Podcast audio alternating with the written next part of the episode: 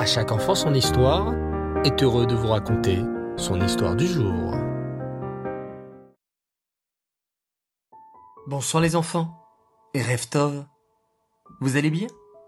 Vous avez passé une belle journée? Baruch Hashem. Depuis quelques semaines, notre vie a changé de rythme. Mais n'oublions pas que tout cela a un sens et voulu par Hachem, qui donne la vie et soutient toute créature. Tout peut sembler terrible et finalement s'arranger le mieux du monde. Écoute plutôt cette histoire. Moshke était ailleurs. Muni d'une sacoche remplie de fils, d'aiguilles et de bien d'autres outils, il allait de ville en ville chercher du travail, depuis le raccommodage de petites pièces jusqu'à la confection de costumes entiers.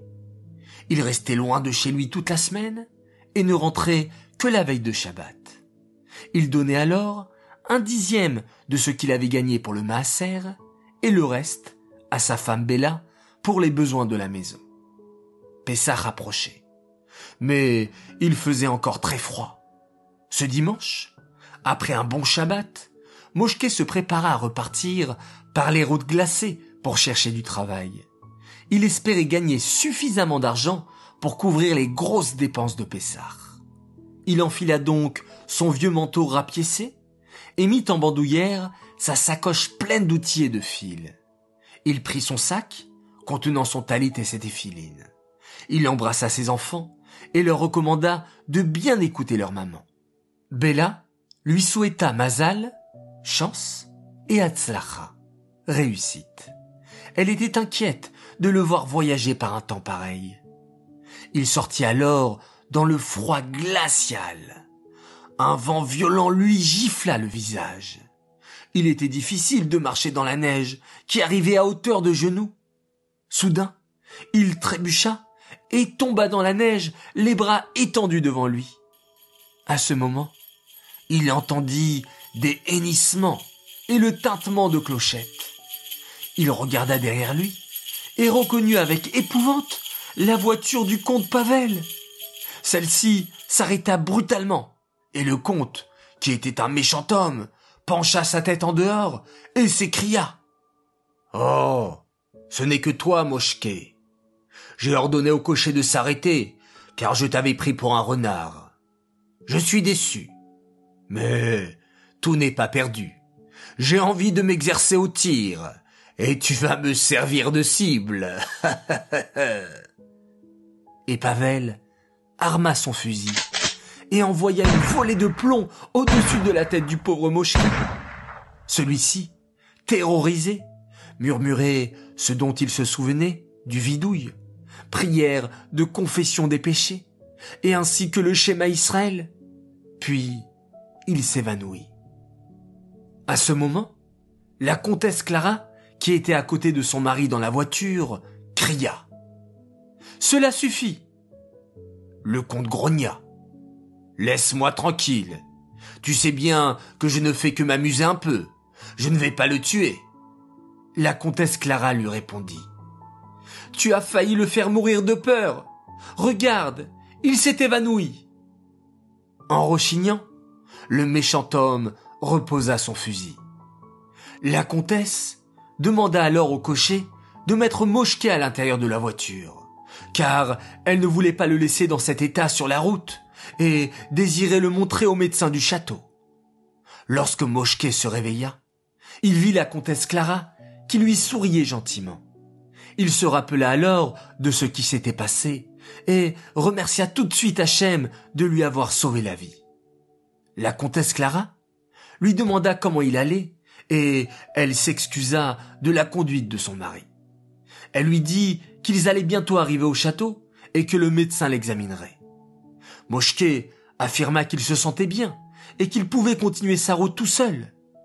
La comtesse s'étonna. Mais où allez-vous à pied par un temps pareil? Moshke répondit simplement. Au travail. Je suis tailleur et la fête de Pessah arrive. Il faut absolument que je gagne de l'argent pour couvrir les dépenses. La comtesse Clara réfléchit. Écoutez, si le médecin trouve que vous êtes en bonne santé, je vous confierai quelques raccommodages à faire aujourd'hui même. Ainsi fut-il fait. Moshke travailla toute la journée pour la comtesse.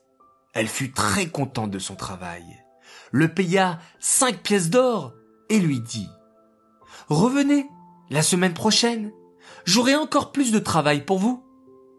Moshke la remercia chaleureusement. Imaginez, cinq pièces d'or, c'est ce qu'il gagnait d'habitude après un bon mois de travail et en voyageant de ville en ville. Et il avait gagné tout cela en une seule journée. Quelle bénédiction Hachem lui avait envoyée. Moshke rentra chez lui et sa famille fut très heureuse d'apprendre toute l'histoire. Bella avait maintenant suffisamment d'argent pour payer le vin et les matzot. Moshke dit alors à toute sa petite famille. Il ne faut pas oublier de remercier Hachem pour le bien qu'il nous a donné. Nous devons être dignes de chaque bonté qu'il nous accorde et nous en mériterons alors de nouvelles. Le dimanche suivant, Moshke partit au château et la comtesse Clara lui donna du tissu pour faire deux costumes à ses enfants. Elle promit de le payer dix pièces d'or, car c'était beaucoup de travail. Moshke emmena le travail chez lui et revint le lendemain matin avec les costumes finis.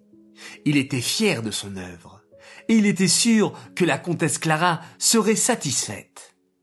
Mais ce ne fut pas elle qui l'accueillit dans la salle à manger, mais le comte. Ah, c'est toi, Moshke. Tu es encore vivant. Moshke répondit doucement. Oui, mon Dieu a eu pitié de moi et m'a sauvé la vie. Je vois, je vois. Ton Dieu t'a laissé vivre. Mais est-ce qu'il te procure un gagne-pain décent? Le comte regarda les bottes usées et le manteau dépiécé de Moshke et éclata de rire. Moshke dit alors fièrement. Oui, mon Dieu donne la vie et soutient toute créature. Pavel s'arrêta de rire et regarda Moshke en fronçant les sourcils. Il était mécontent et se moqua. Mon Dieu fait ceci, mon Dieu fait cela, c'est tout ce que tu sais dire. Pourtant, sans ma femme, qui te donnerait de l'argent? Moshke répondit. Mais c'est Dieu qui juge convenable de lui donner ce qu'elle doit me payer. Le comte rugit alors. Tu recommences encore avec ton Dieu. Si ma généreuse femme ne te paye pas, comment auras-tu l'argent pour ta fête? Moshke répondit de nouveau. Mon Dieu ne laisse pas à l'abandon ce qui mérite d'être soutenu. Il peut donner à n'importe qui le désir de me payer pour un travail.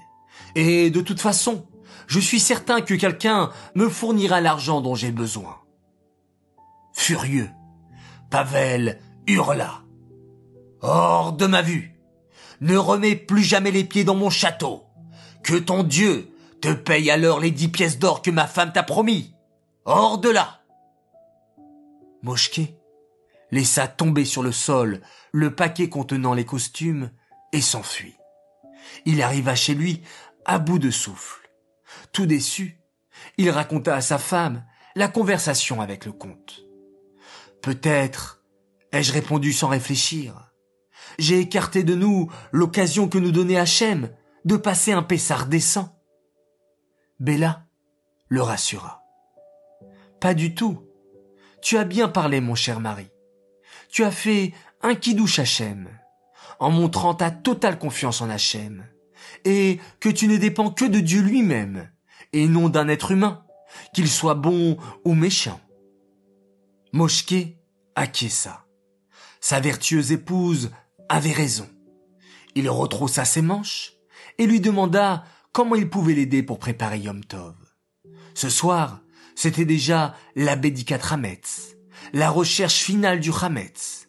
Dans le remue-ménage des préparatifs de Pessah, on oublia bien vite la perte des dix pièces d'or. Le soir venu, alors que Moshke parcourait la maison avec sa plume, sa bougie, à la recherche du Hametz, avec ses enfants derrière lui, la porte s'ouvrit et quelqu'un jeta un paquet dans la maison. Moshke posa la bougie tout pâle. Bella ouvrit le sac et s'exclama Regarde, c'est un singe mort. Qui avait envoyé cela Et pourquoi? Mais le moment n'était pas à la réflexion. Il valait mieux jeter l'animal impur à l'extérieur tout de suite. Moshke refermait le sac quand, soudain, une pièce d'or roula sur le sol. Moshke demanda à Bella de lui donner un couteau tréfa, non cachère, et il ouvrit la poitrine de l'animal. Le trésor était bien là. Dix pièces d'or. Le lendemain matin, Moshke sortit acheter de la viande, le poisson et les autres aliments qui manquaient pour Pessah. Il ramena à la maison un beau vêtement pour sa femme, des jouets pour les enfants et d'autres belles surprises pour embellir le céder. Le soir, au céder, la famille accueillit deux invités et Moshke commença à lire la Haggadah. Il éprouvait une joie profonde et immense comme il n'en avait jamais ressenti les années précédentes. Il se sentait libre, un vrai prince d'Hachem, et il dirigea le céder avec une grande kedusha, une grande sainteté. Soudain, on frappa à la porte. C'était le comte Pavel et la comtesse Clara. Moshke les invita à entrer, à s'asseoir, puis il termina le céder mal à l'aise. Lorsqu'il acheva de chanter les dernières louanges, Bella débarrassa la table. Pavel commença alors à parler. Je pensais trouver votre maison dans l'obscurité et privée de toute festivité. Comment est-il possible que votre table soit si majestueuse, avec tant de bougies étincelantes? Tout simplement parce que mon Dieu ne m'a pas abandonné. C'est lui qui m'a procuré tout ce que vous voyez. Et Moshke raconta l'épisode miraculeux du singe. Le comte fut stupéfait. Oh, je suis étonné. Je suis au courant du singe mort. C'est moi qui te l'avais fait envoyer en guise de cadeau, en l'honneur de votre fête. Mais je ne savais pas qu'il contenait des pièces d'or. La comtesse Clara prit alors la parole. Je crois comprendre ce qui s'est passé. Te souviens-tu, mon cher mari, d'un sac d'or que tu as reçu en remboursement d'un prêt? Tu as pris une à une chaque pièce, et tu les as mordues pour vérifier si elles étaient véritables. Ton singe aimait bien t'imiter. Il a voulu essayer de goûter à ces magnifiques friandises dorées. Et, en avalant les pièces, les unes après les autres, il est tombé malade et en est mort. Pavel éclata de rire. Puis il dit à Moshke. oh, je suis obligé d'admettre que tu as toujours eu raison. Ton Dieu ne t'a pas abandonné. Lorsqu'il veut que quelqu'un donne, bon gré ou mal gré, celui-ci sera obligé de donner. Vivons en paix à présent. Le comte se leva. Viens, Clara. Retournons au château et laissons ces braves gens continuer leur fête. Avant de partir, la comtesse dit Je suis sûre maintenant que mon époux acceptera que tu reviennes travailler pour moi après les fêtes. Le comte répondit en souriant. Comment pourrais-je refuser quelque chose à la comtesse Clara? Et surtout, lorsque c'est aussi la volonté du dieu de Moshke. Vous voyez les enfants Comment d'une situation compliquée et délicate, Hachem a renversé toute cette situation et a transformé la tristesse de Moshke en joie véritable. Alors je suis sûr qu'après cette épreuve que nous traversons tous aujourd'hui, après ces semaines et semaines de confinement, Hachem va nous dévoiler un cadeau extraordinaire pour le monde entier et pour le peuple juif en particulier. Cette histoire est dédicacée pour le mérite de trois enfants pour leur anniversaire. Alors tout d'abord, un très très grand Mazal Tov, un garçon formidable, il s'appelle Israël Mendel Selem, il fête ses 5 ans, joyeux anniversaire de la part de toute ta famille, de tes frères Eliaou Nathan et Shmuel Yosef. Nous sommes très fiers de toi. Continue à nous donner beaucoup de Nachat Chassidi dans tous les domaines et nous souhaitons que par tes mitzvot, Mashiach arrive très rapidement. Amen, nous t'aimons très fort. Un autre Mazal Tov pour un autre garçon merveilleux. Il s'appelle Levi Yitzhak Loubeki, Mazal Tov pour tes 7 ans. Que tu sois toujours un gentil garçon et un bon chassid du rabbi de la part de papa, maman, Arié et Chaya qui t'aiment très fort. Et Lévi, on va te faire une grande fête avec toute la famille quand le confinement sera terminé, Bezrat Hashem. Troisième Mazal Tov et troisième garçon. Il s'appelle Adam Alperin. Il fête ses 5 ans aujourd'hui.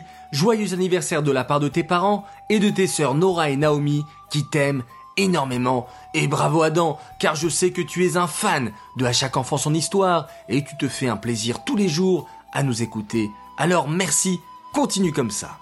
J'aimerais à présent faire mes trois coucous du soir. Premier coucou pour deux garçons, deux frères merveilleux. Ils sont âgés de 5 et 4 ans. Ils s'appellent Gabriel et Raphaël Aziza. Je sais que ce petit coucou vous fera grand plaisir. Alors les garçons, merci pour votre écoute, votre fidélité, votre passion, car je sais que vous êtes des fans de À chaque enfant son histoire. Deuxième coucou pour une grande princesse qui s'appelle Sarah Melka, qui nous écoute également tous les jours avec son frère Itzrak et sa sœur Avital, et ils adorent les histoires. Enfin, mon troisième coucou pour une famille qui nous écoute depuis le confinement, et ils adorent également à chaque enfant son histoire, ils ne peuvent plus s'endormir sans. Alors, coucou spécial et merci à Sarah Adjan et à son petit frère Zachary. Les enfants, je vous dis à tous, merci. Merci de votre fidélité. Merci d'être présent tous les jours, tous les soirs avec moi. Et c'est vraiment un grand bonheur de partager ces moments tellement merveilleux avec vous, les enfants. Merci, vous êtes formidables. On se retrouve demain matin, Bezrat Hashem, pour la halacha. Et en attendant, je vous souhaite une excellente nuit. Laila Tov, faites de beaux rêves, reposez-vous bien. Et on va dire également merci à Hachem en faisant un extraordinaire schéma Israël.